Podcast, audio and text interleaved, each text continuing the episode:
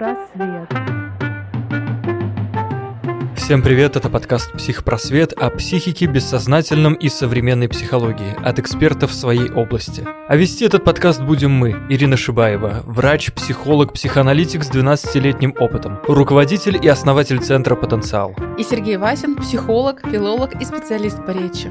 В подкасте мы найдем ответы на вопросы «Кто мы?», «Почему страдаем?», «Что такое психика?» и «Существует ли оно?» Пресловутое психологическое здоровье. Ну что, друзья, сегодня поговорим о такой актуальной сейчас теме, теме осенняя хандра, что такое депрессия, апатия или просто плохое настроение. Вот, Сереж, я тебя хочу спросить, на тебя как осень действует? Ну, в отличие от тебя, ты часто повторяешь о том, что осень — это твое любимое время года. Мне осень навевает такие какие-то грустные мысли, и осень, конечно, это не совсем мое время года, хотя я очень люблю вот это вот время, когда желтеет или багровеет, зелень, вот эта вся окружающая, и такая, знаешь, это кругом натюрморты мертвая природа, как говорится, да? Красота. Да, вот, и все это как-то так, особенно когда светит солнце, даже хорошо. Но когда наступает вот это вот слякоть, дождь и прочее, и вот холод, вот этот весь мне как-то становится не по себе, и сразу наступает вот это вот некое душевное чувство, когда хочется прям вот где-то с какими-то интересными людьми забиться где-нибудь на, на каком-нибудь эм, чердаке, как говорится, с какими-то художниками, философами и рассуждать о Вечном. бренности бытия, а, да. бренности бытия, да-да-да. Это не осенняя хандра, Сереж? Это осенняя хандра, осенняя хандра, сплин и как его обычно там называют, ну, такое вот депрессивное состояние. И вот недавно читал, кстати говоря, что вот британские ученые выяснили, да, что действительно изменения в природе происходят год от года, да, вот не погода, не погода, как поется в известной песне, она действительно влияет на эмоциональное состояние, на психическое состояние, и много в этот период случается разных катаклизмов и кризисов и прочего, да. Ну, то есть к подъему это, к какому-то эмоциональному, творческому это не ведет, короче говоря, а наоборот, к каким-то рассуждениям о вечности. И вот как это справиться с этим? И по статистике даже и случаи там самоубийств и всяких прочих таких попыток увеличивается именно в осеннее время года, и как вот себя согреть? Вот ты как психоаналитик, что ты посоветовала бы людям, вот, что является диагностичным вот в этот период времени? Когда идти никуда не хочется, или какие-то мысли о чем-то плохом, как говорится, алармистские мысли, да, вот что является признаком того, что наступила депрессия осенняя? Ты знаешь, я думаю, депрессия бывает разная, не обязательно осенняя или отнесенная к какому-то периоду, сезону. Вообще весной и осенью, правда, обостряются все заболевания, которые уже существовали, или активизируются какие-то новые процессы. Вообще тому есть физиологическая причина, потому что, особенно у нас на Урале, количество солнечного света очень небольшое, а значит, витамина D очень мало, а витамин D вообще отвечает за настроение в том числе. В общем, осенняя депрессия, возможно, Сереж, твоя совсем не депрессия, просто недостаток витамина D. А с другой стороны, действительно, вот осенью и весной количество обращений по поводу депрессии увеличивается, ну или там сниженного настроения. Вообще же есть не только вот депрессия, сниженное настроение, есть еще просто тоска и грусть, все-таки разные состояния. Вот клиническая депрессия имеет определенные свои признаки. И некоторые признаки, которые вот важно у себя наблюдать. Ну, во-первых, если нарушается сон, сон и аппетит это вообще такие важные составляющие. И когда человек приходит к врачу, мы всегда спрашиваем, как вы спите. То есть э, вот как ты, Сережа, спишь? Ну, я публично об этом не рассказывал, потому что я разговариваю во сне. Ну, это, конечно, бывает, да, не часто, но тем не менее. Ну, я сплю в любом месте, как говорится, если хочу спать, я сплю хоть палатке где-нибудь в горах, в любой позе. Обычно я сплю хорошо, но вот за исключением каких-то таких вот моментов, что я разговариваю во сне. Кстати, вот э, я как-то был в походе, у меня сосед по палатке, он смеялся во сне. Я просыпаюсь от этого, почему-то он очень громко смеется. Вот я просыпаюсь вообще Веселый человек. Думаю, и я в какой-то момент думаю, это я смеюсь или сосед. А вот оказалось, что не я. Ну, реально, такая полярная ночь, которая не ночь, да, и ты тут просыпаешься просто от хохота. И это странное вообще на самом деле такое вот ощущение, но интересное. Вот как я сплю, вот То есть очень со сном глубоко. У тебя нет. Проблем со сном нет. Иногда мне, вернее, каждую ночь практически мне снятся сны, некоторые не запоминаются, но иногда они какие-то такие вот вещи. Прям находка для психоаналитика, на самом деле. Тебе еще и сны снятся. А вообще, то есть, когда недостаток сна, у человека инсомния бессонница, то есть он рано просыпается, часа в 4 или в 5, не может уснуть. Или частые пробуждения, или он долго не может заснуть, то есть он ложится, и вот полчаса, час, два лежит, мается, не может уснуть. Мы уже ставим ему инсомнию, то есть бессонницу. Или наоборот гиперсомния, когда человек не может проснуться, вот он спит и спит, спит и спит и проснуться не может, это тоже признаки отклонения. И мы подозреваем какие-то психоэмоциональные нарушения. Второй момент — это аппетит. То есть, наоборот, повышенный аппетит или сниженный аппетит как раз тоже заставляет задуматься о том, что что-то идет не так. Третий момент, на который важно обращать внимание, это действительно мое настроение. Вот какое-то оно, в принципе. Подавленное, грустное. Это с чем-то внешним связано или, в принципе, такой фон вот не очень радостный, и ничего не приносит удовольствия или, наоборот, то, что раньше приносило удовольствие, сейчас не приносит. Это важный момент, который действительно мы отслеживаем. Ну и четвертый момент — это есть ли у меня вообще силы, вот знаешь, это понятие апатии, э, астении даже, да, Астения, когда вот у меня просто физических нет сил что-либо делать, не хочется лежать, мне не хочется куда-то лишний раз идти или вставать. Вот выраженная астения или просто наличие даже астении как раз заставляет задуматься тоже о депрессии. Ну и депрессии бывает разной степени выраженности. Если хотя бы какие-то подозрения есть на депрессию, лучше идти к специалисту. Ну а специалист уже дальше решит, что делать с вашими симптомами. Я думал, ты следующий вопрос задашь. Сережа, а как ты ешь? А я знаю, что ты хорошо кушаешь, поэтому... Ну, э, да, нет, нет, в пределах разумного. Как говорится, знаешь, у философа не должно быть желудка. Все, что ниже диафрагмы, этого не должно быть. Должно быть сердце. Я думала, мозг. И мозг, да. Вот. А остальное... Слушай, психоаналитики едят нормально. Кстати, у нас тут есть желудок, у нас есть желудочный желудочный тракт, в отличие от философов.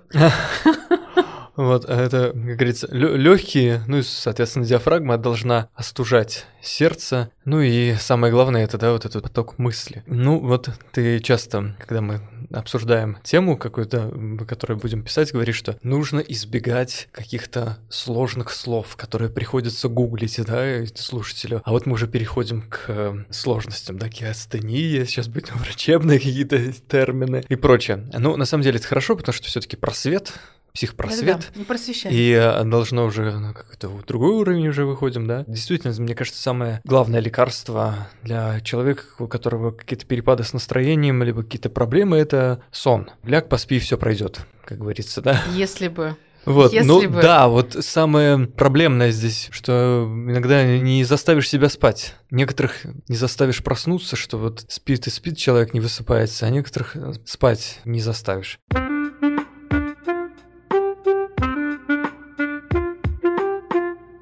Чем вот плохое настроение отличается от депрессии? Вот у нас очень популярное в современной массовой культуре это слово вот «мне так депрессивно», «мне там депрессую», «депрессую», что уже размываются эти понятия. И действительно, депрессия – это заболевание, это не просто плохое настроение. Когда плохое настроение приходит в депрессию? Когда нарушается сон, аппетит и общая работоспособность или нечто большее? Как депрессия вообще меняет психику? Вот мы в наших начальных подкастах говорили о психике вообще, существует ли психика, да? Многие, конечно, вообще такие материалисты отрицают вообще само наличие психики, там, биологи, например, да, иногда под сомнение ставят вообще наличие сознания. Но поскольку мы все таки решили, что психика есть в наших подкастах, существует, да, Сереж. Договорились до этого. Ну и многие наверняка с нами согласны. Как депрессия влияет на психику? Ты знаешь, депрессии разные бывают, и психоаналитики выделяют разные формы депрессии. Мы тут не будем углубляться в различные понятия, лишь скажем о том, что длительно существующая депрессия лежит на определенной основе, это нарушение нейромедиаторного обмена, и более того, длительно существующая депрессия меняет структуру мозга. Такое образование головного мозга гиппокамп уменьшается в своих размерах значительно. Это действительно доказано уже достаточно давно. Я помню, еще в мединституте училась, нам наш преподаватель, профессор рассказывал об этом факте. Я помню, мы так были очень удивлены.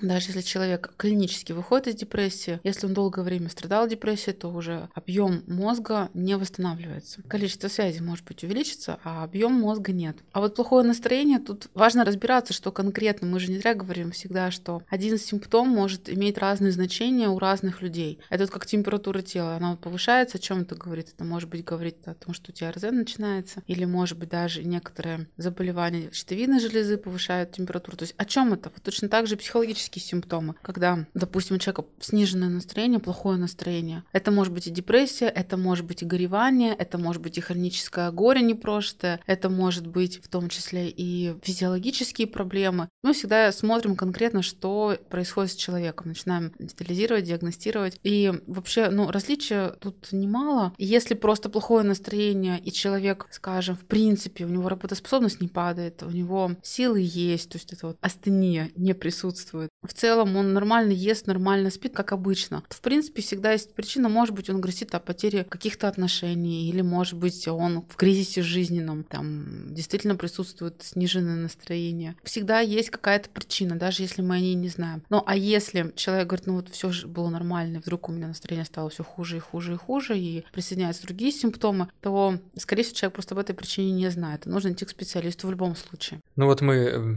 в наших подкастов всегда говорим, что все, что должен знать о психике, зрелый человек. Зрелый человек как спасается от депрессии? И вообще зрелый человек нормально осень переживает? Можно ли вообще так сказать, да? А человек, который как-то подвержен этому изменению эмоциональному, это человек незрелый, да, который вот прям поддается и все прям вот чуть-чуть э, солнце уже не светит, все начинается депрессуха. Он поддается вот этому общему какому-то настроению, вот в автобусах эти лица грустные, с нахмуренными бровями, да, это связано со зрелостью психологической. Слушай, безусловно, вообще психологическая зрелость подразумевает, что я себя отслеживаю, и я умею себя регулировать. Тут нужно тоже разбираться, знаешь, весной и осенью не обязательно как раз недостаток витамина D будет вызывать какую-то хандру, а бывает так, что, допустим, у человека осенью случилось какое-то печальное событие, а есть синдром годовщины, и каждый раз приближение к какому-то месяцу или вот этой дате будет заставлять человека страдать. И это тоже очень важный момент. Мы всегда, допустим, проясняем, а что-то происходило в этот период времени у вас. Никто не умирал, может быть, какие-то несчастные случаи не происходили. А по поводу зрелости, каждый из нас в течение жизни точно в депрессивных таких состояниях побывал. Ну, и мы что-то теряли, мы в чем-то разочаровывались, у нас были жизненные кризисы, и депрессивные такие состояния, они необходимы для того, чтобы прожить их. Но вот если человек в этом застревает на долгое время, и у него снижается работоспособность, он действительно страдает, у него появляется душевная боль, которая его мучает, тут уже следует задуматься о том, что важно обратиться к врачу или к специалисту. Поэтому для меня вот зрелость как раз это умение видеть свое состояние, его отслеживать и что-то с этим делать. Но бывает так, э, что человек, он может даже не помнить, что есть какая-то дата, да, но в бессознательном каком-то воспоминании он себя готовит, что сейчас будет плохо, потому что тогда было плохо, да? Получается, это какие-то такие вот неосознаваемые процессы, что ли, да? У человека какой-то заруб получается в психике его, ну, если вот мы берем фрейдистскую структуру, да, в его бессознательном происходит. И он как бы готовится к этому, да, событию юбилейному. Большинство людей даже, в принципе, не осознает этого. Это мы уже начинаем расспрашивать, начинаем уже узнавать и пытаться понять. А большинство людей даже не осознает, что что-то произошло, и это как-то связано. Но да, безусловно, когда вот такие вот даты, и в эти периоды у нас, допустим, портится настроение, это говорит все-таки мы подозреваем незавершенное горевание, если мы говорим о потере. Поэтому, конечно, в психике, в бессознательном уже нет времени, этого не временного какого-то ограничения, ни каких-то вот правил, норм, которые действуют в нашем сознании. Поэтому если есть какое-то событие, которое влияет, оно будет влиять до тех пор, пока не будет осознанно.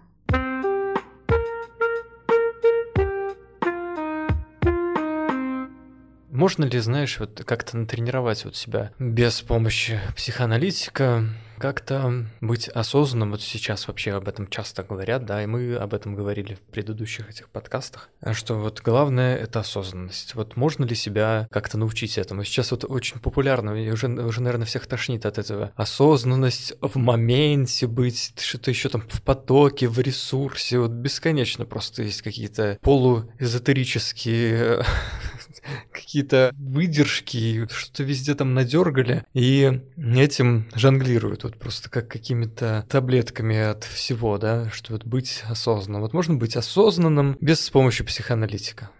Слушай, давайте... Ну, давай скажем да. нет. Сразу, да. Ответ нет, краткий, да. все таки конечно, нужна психика другого человека. И мне, знаешь, всегда это интересно. Это же действительно какая-то тайна в этом есть. Когда приходит человек и начинает говорить вот в кабинете, да, и вот ведется же какая-то вот эта бессознательная работа, даже если психоаналитик молчит. Конечно, ну, слушай, ты сам это знаешь, когда работаешь с клиентами в кабинете, когда приходит человек, ну вот даже мы с тобой, мы не в формате сейчас а, консультации, да, люди общаются на нескольких уровнях, на сознательном уровне и на подсознательном, то есть бессознательном уровне, то есть коммуникации сразу на нескольких уровнях осуществляются. И не факт, что мы осознаем, как вот что происходит. Мы можем лишь какую-то часть осознать. Но точно так же в кабинете, конечно, мы просто настроены на исследование бессознательных реакций клиента, своих бессознательных реакций, как ответ на его воздействие. А вообще по поводу осознанности, я, честно, даже теряюсь тебе сказать, что это такое. Для меня это какое-то совершенно особое понятие, и что другие имеют в виду, для меня это часто бывает загадка. Я за осознание. Для того, чтобы человек понимал себя, осознавал, что с ним происходит, мог себя как-то регулировать, действовать не импульсивно, все таки немножко раздумывая и обдумывая свое поведение. Вот это для меня важно. То есть человек, по крайней мере, я считаю, должен хотя бы знать, где какая, как примерно выглядит норма, какие есть примерно инструменты для того, чтобы себе помочь, как я себя в норме чувствую, и вот эти вот отклонения. А если что-то идет не так, идти к специалисту. Хотя бы так. Ну да, это как, знаешь, как говорится, что многие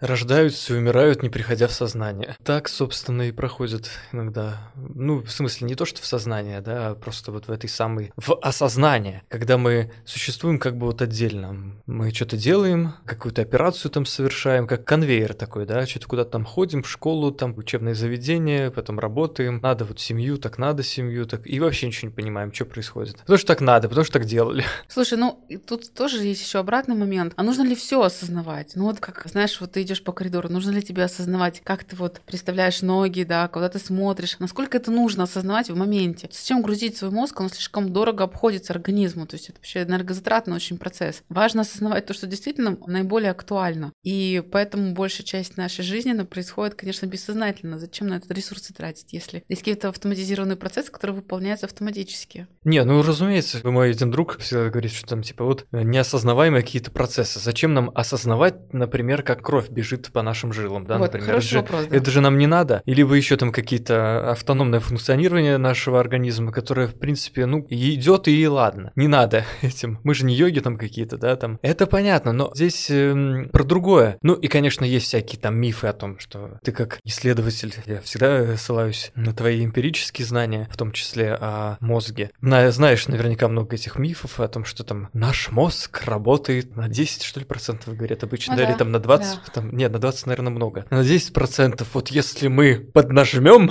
то будет все 100. А если будет все 100, тогда мы будем перемещаться в пространстве без с помощью транспортных средств и так далее и тому подобное. Мне кажется, это такой миф, который кто-то когда-то вот придумал для того, чтобы человеку было к чему расти, да, может это какие-то придумали там люди, которые занимаются там всякими тренингами, скажем так, да, для того, чтобы человек рос к чему-то. Может это просто нравится людям так жить, да, и вот быть в каком-то таком вот этом вот неведении. Но к чему я это все говорю? Не то, что 10% или там 20%, это совершенно не важно, а именно быть-то не то, что в моменте, а потому что мне так вот даже за собой наблюдаешь иногда, что мы берем на себя порой большее, чем надо. Не то, что там по коридору идешь, да, а вот идешь по коридору и думаешь в этот момент о разном, о прошлом, о будущем, о том, чего еще не случилось, но ты уже начинаешь накручивать себя о том, что меня сейчас там поругают, там, да, либо меня сейчас наоборот там что-то случится, обязательно должно плохое, да, и все подряд. То есть мы себя грузим вот этим вот, да, и не живем в моменте, да? тоже всех тошнит от этого, да, жить в моменте. А что для меня жить в моменте, да, вот как я себе это понимаю, тоже многие уже к этому пришли, мне кажется, еще там лет энное количество назад, и давно об этом уже говорили.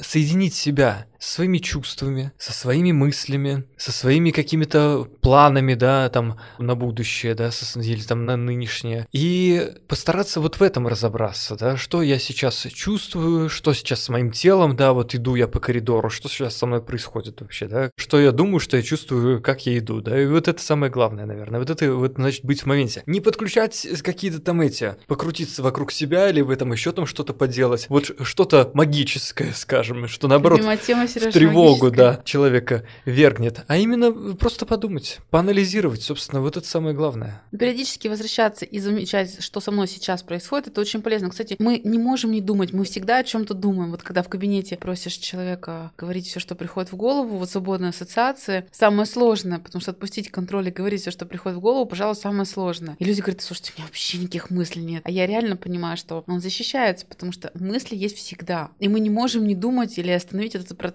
Другое дело, что, кстати, вот возвращаясь э, к сегодняшней нашей теме, вопрос депрессии, люди, которые страдают депрессией, у них скорость мыслительных процессов замедляется, они становятся более рассеянными, они замечают, что соображают медленнее. И очень часто люди, у кого интеллектуальный труд, как раз этим и обращаются, говорят, слушайте, я что-то тут начинаю тупить и плохо соображаю. И вот только вот за этим начинают вдруг замечать и понимать, что что-то с настроением явно идет не то. Ну, а плюс ко всему еще мы же болеть начинаем. То есть, если наш психический аппарат не справляется с переживаниями, с эмоциями, то тогда начинает подключаться наше тело. И вот тогда начинает болеть тело. Есть еще такое понятие, как маски депрессии, когда человек не чувствует, вот он раз не склонен наблюдать за своим состоянием, но, в общем-то, телесные симптомы сложно игнорировать. И человек говорит, слушайте, вы знаете, что-то мне так часто спина болит в последнее время, или голова. Вот головная боль, такая головная боль, которая как шлем вот жмет, на виски давит. Ежедневная может быть, и человек приходит говорит, слушайте, ну вот так уже замучился, и вот это вот э, симптомы, как раз хронический болевой синдром, являются масками депрессии. Человек не осознает и не ощущает свое эмоциональное состояние, но физическое состояние он замечает. И мы тоже начинаем так э, уже подозревать при хронических болевых синдромах, что, может быть, у человека есть депрессия. И по зарубежным стандартам иногда назначают даже антидепрессанты врачи. Поэтому по поводу размышлений, вот как раз наблюдение для меня важно, чтобы человек хотя бы иногда обращался к себе и просто наблюдал, что с ним происходит как он сейчас вообще себя чувствует, о чем он сейчас размышляет, вообще как он себя эмоционально чувствует. Это для меня, мне кажется, самое важное. Но если, конечно, мне важно понять, что со мной сейчас происходит при взаимодействии с другим человеком, я, безусловно, включая свое самонаблюдение, начинаю себя отслеживать. Вот, собственно, как работает аналитик в кабинете, он постоянно себя отслеживает, свои реакции, свое состояние, угу. свои отклики на клиента, потому что это о клиенте. Но и в жизни мы, конечно, тоже вот начинаем взаимодействовать с новым человеком, мы же за ним наблюдаем, за собой наблюдаем. И вот тогда мы включаем уже это самонаблюдение, которое так интенсивно работает.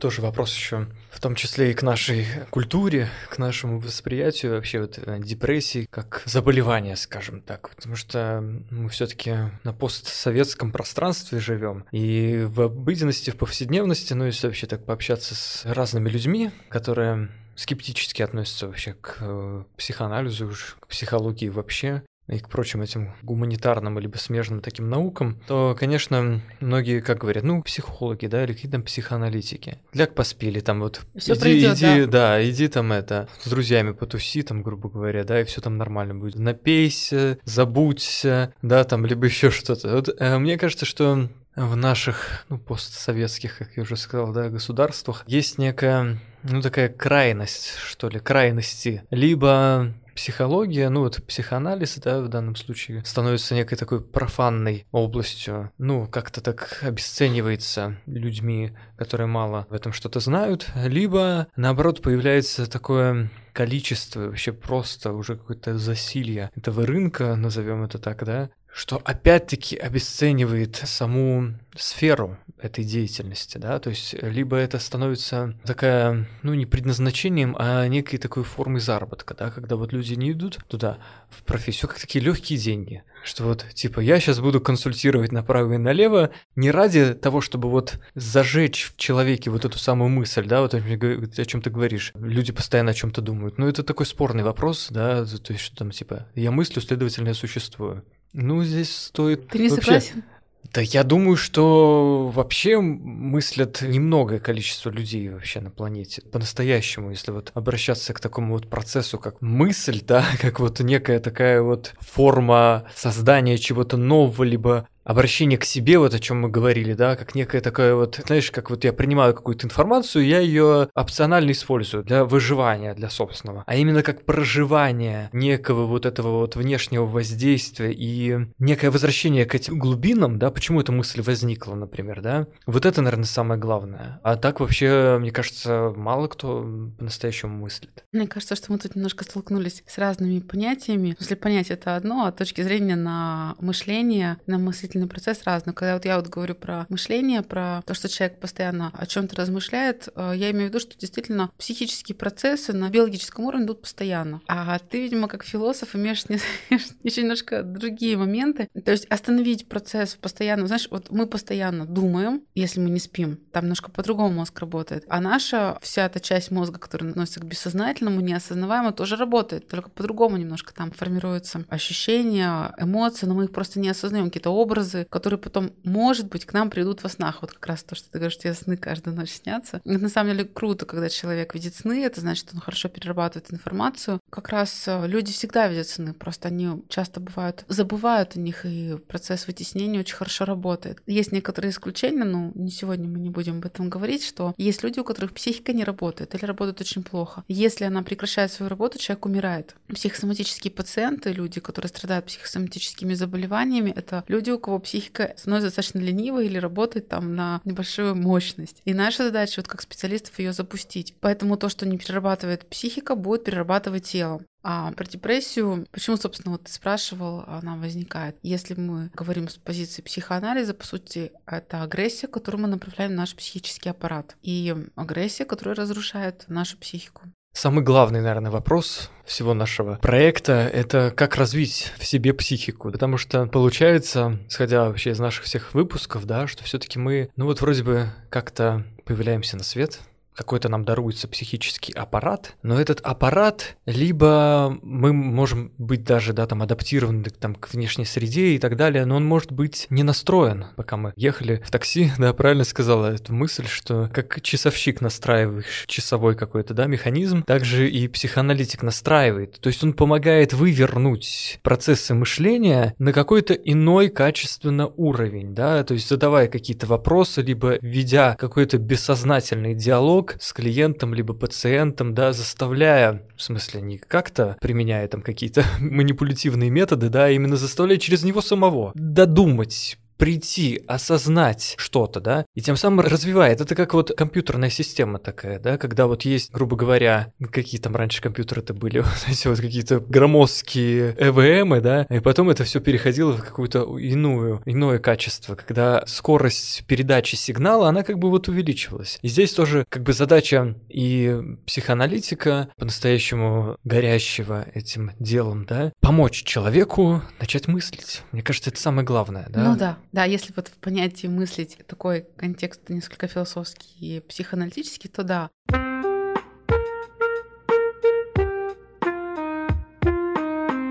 Завершая сегодня наш выпуск, хочу сказать, что, друзья, следите, пожалуйста, за своим состоянием, пейте витамин D, особенно те, у кого живут в регионах, где мало солнца, и поддерживайте себя и свое психологическое состояние на должном уровне. Обращайтесь к специалистам, когда это действительно необходимо. Подписывайтесь на наш подкаст в Яндекс Музыке, Castbox, Apple Podcast и везде, где вы слушаете. Пишите комментарии и ставьте оценки нам, это очень важно. И помните, психпросвет – все, что должен должен знать о психике зрелый человек.